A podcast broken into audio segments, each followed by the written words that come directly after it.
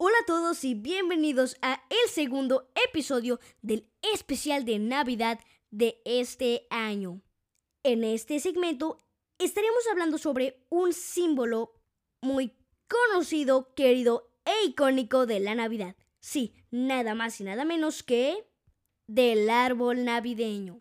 Hablaremos sobre sus características físicas y al final les daremos algunos consejos de los estilos que pueden usar para decorar su propio árbol. Sin más que decir, comencemos con este episodio.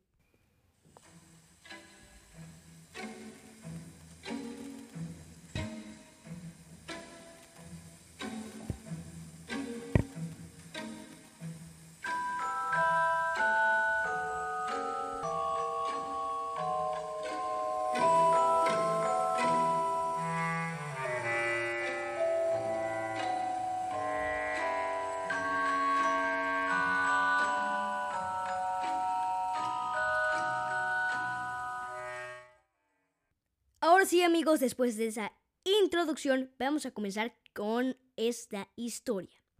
El árbol es el elemento más vistoso al celebrar estas fechas. En la actualidad es más común que se usen árboles artificiales y se decoren con esferas y otros elementos festivos. Se dice que el árbol proviene de los pueblos celtas, cuando los primeros cristianos llegaron al norte de Europa. Ellos descubrieron que sus habitantes celebraban el nacimiento de Frey, dios del sol y la fertilidad, adornando un árbol en el solsticio de invierno, fechas similares a la Navidad cristiana. Este árbol simbolizaba el árbol del universo, llamado Yggdrasil, en cuya copa se hallaba el cielo.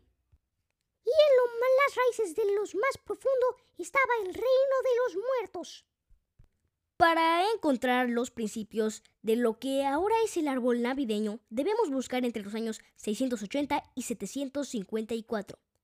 En aquella época, San Bonifacio, uno de los principales evangelizadores de Alemania, pensó que era imposible arrancar de raíz la tradición celta, por lo que decidió adaptarla con un sentido cristiano. Así que plantó un pino que, por ser perenne, simbolizaba el amor de Dios. Lo adornó con manzanas y velas y al final las tradiciones fueron cambiando hasta el día de hoy. Una historia breve pero interesante. Y ahora sí, vamos con los estilos de árboles. Ideas para tu árbol de Navidad.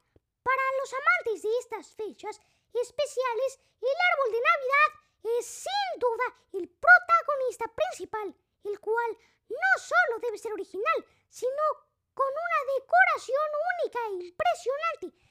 Estas son algunas de las ideas para que sea inventado de honor.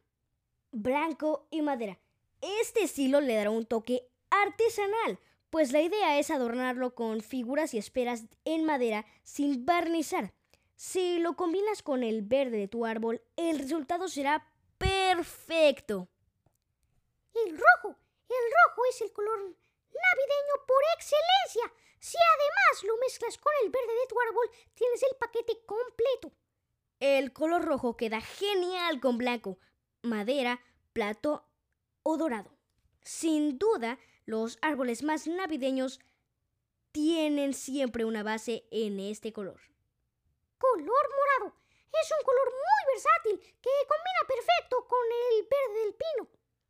Puedes añadir otras tonalidades en lila o plata. Si quieres que el tono destaque aún más, ponlo sobre un árbol blanco y agrega guirnaldas plata. ¡Uh! Eso suena perfecto. ¿No crees, Gala? Sí, suena muy bien, pero yo prefiero el rojo. Mm, tienes razón. Dorado y blanco. El color oro es perfecto para estas fechas navideñas y si lo combinamos con un blanco, el resultado será muy elegante. Agrega luces con destellos dorados para darle un resplandor mágico. Natural y ecológico. Este año es una de las propuestas más usadas y se complementa con accesorios amigables con el medio ambiente. Es este caso, los detalles son elementos naturales como semillas, trozos de madera o de fibras naturales. Pero entre las más usadas están las estrellas de anís, rajas de canela, semillas de café, frutos los hijos y piñas de pino. Sí, pero si lo piensas, es un dos en uno, porque eres amigable con el medio ambiente y además aromatizas tu casa. Hmm, tienes razón. Con flores. Llega la primavera a tu arbolito y decora con flores de papel, flores secas y de otros materiales. Lo mejor es que te permitirá jugar con la decoración de tu hogar, así como con tus colores favoritos. Mmm, suena muy bien. Sí, eso me recuerda a un tipo árbol estilo Blancanieves. Mm, tienes razón. Infantil.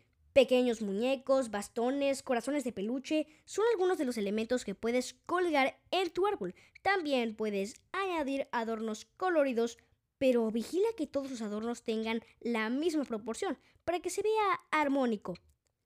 Color degradado. Es ideal para hogares minimalistas y modernos. La idea es iniciar con un color la punta e ir degradándolo hasta llegar a la base. Esto se realiza no solo en las ramas, sino que también en los adornos. Y bueno amigos, hasta aquí el episodio de hoy. Recuerden que en el episodio anterior de la historia de Santa Claus estaremos hablando sobre una manera en la que ustedes pueden interactuar con nosotros, ya que creamos un email. No olviden escribirnos sus ideas y comentarios en el mail que les dejaremos en la descripción. Y esperemos que hayan disfrutado este episodio. ¡Felices fiestas! Y no olviden que aunque haya cuarentena pueden disfrutar esta Navidad. Hasta la próxima.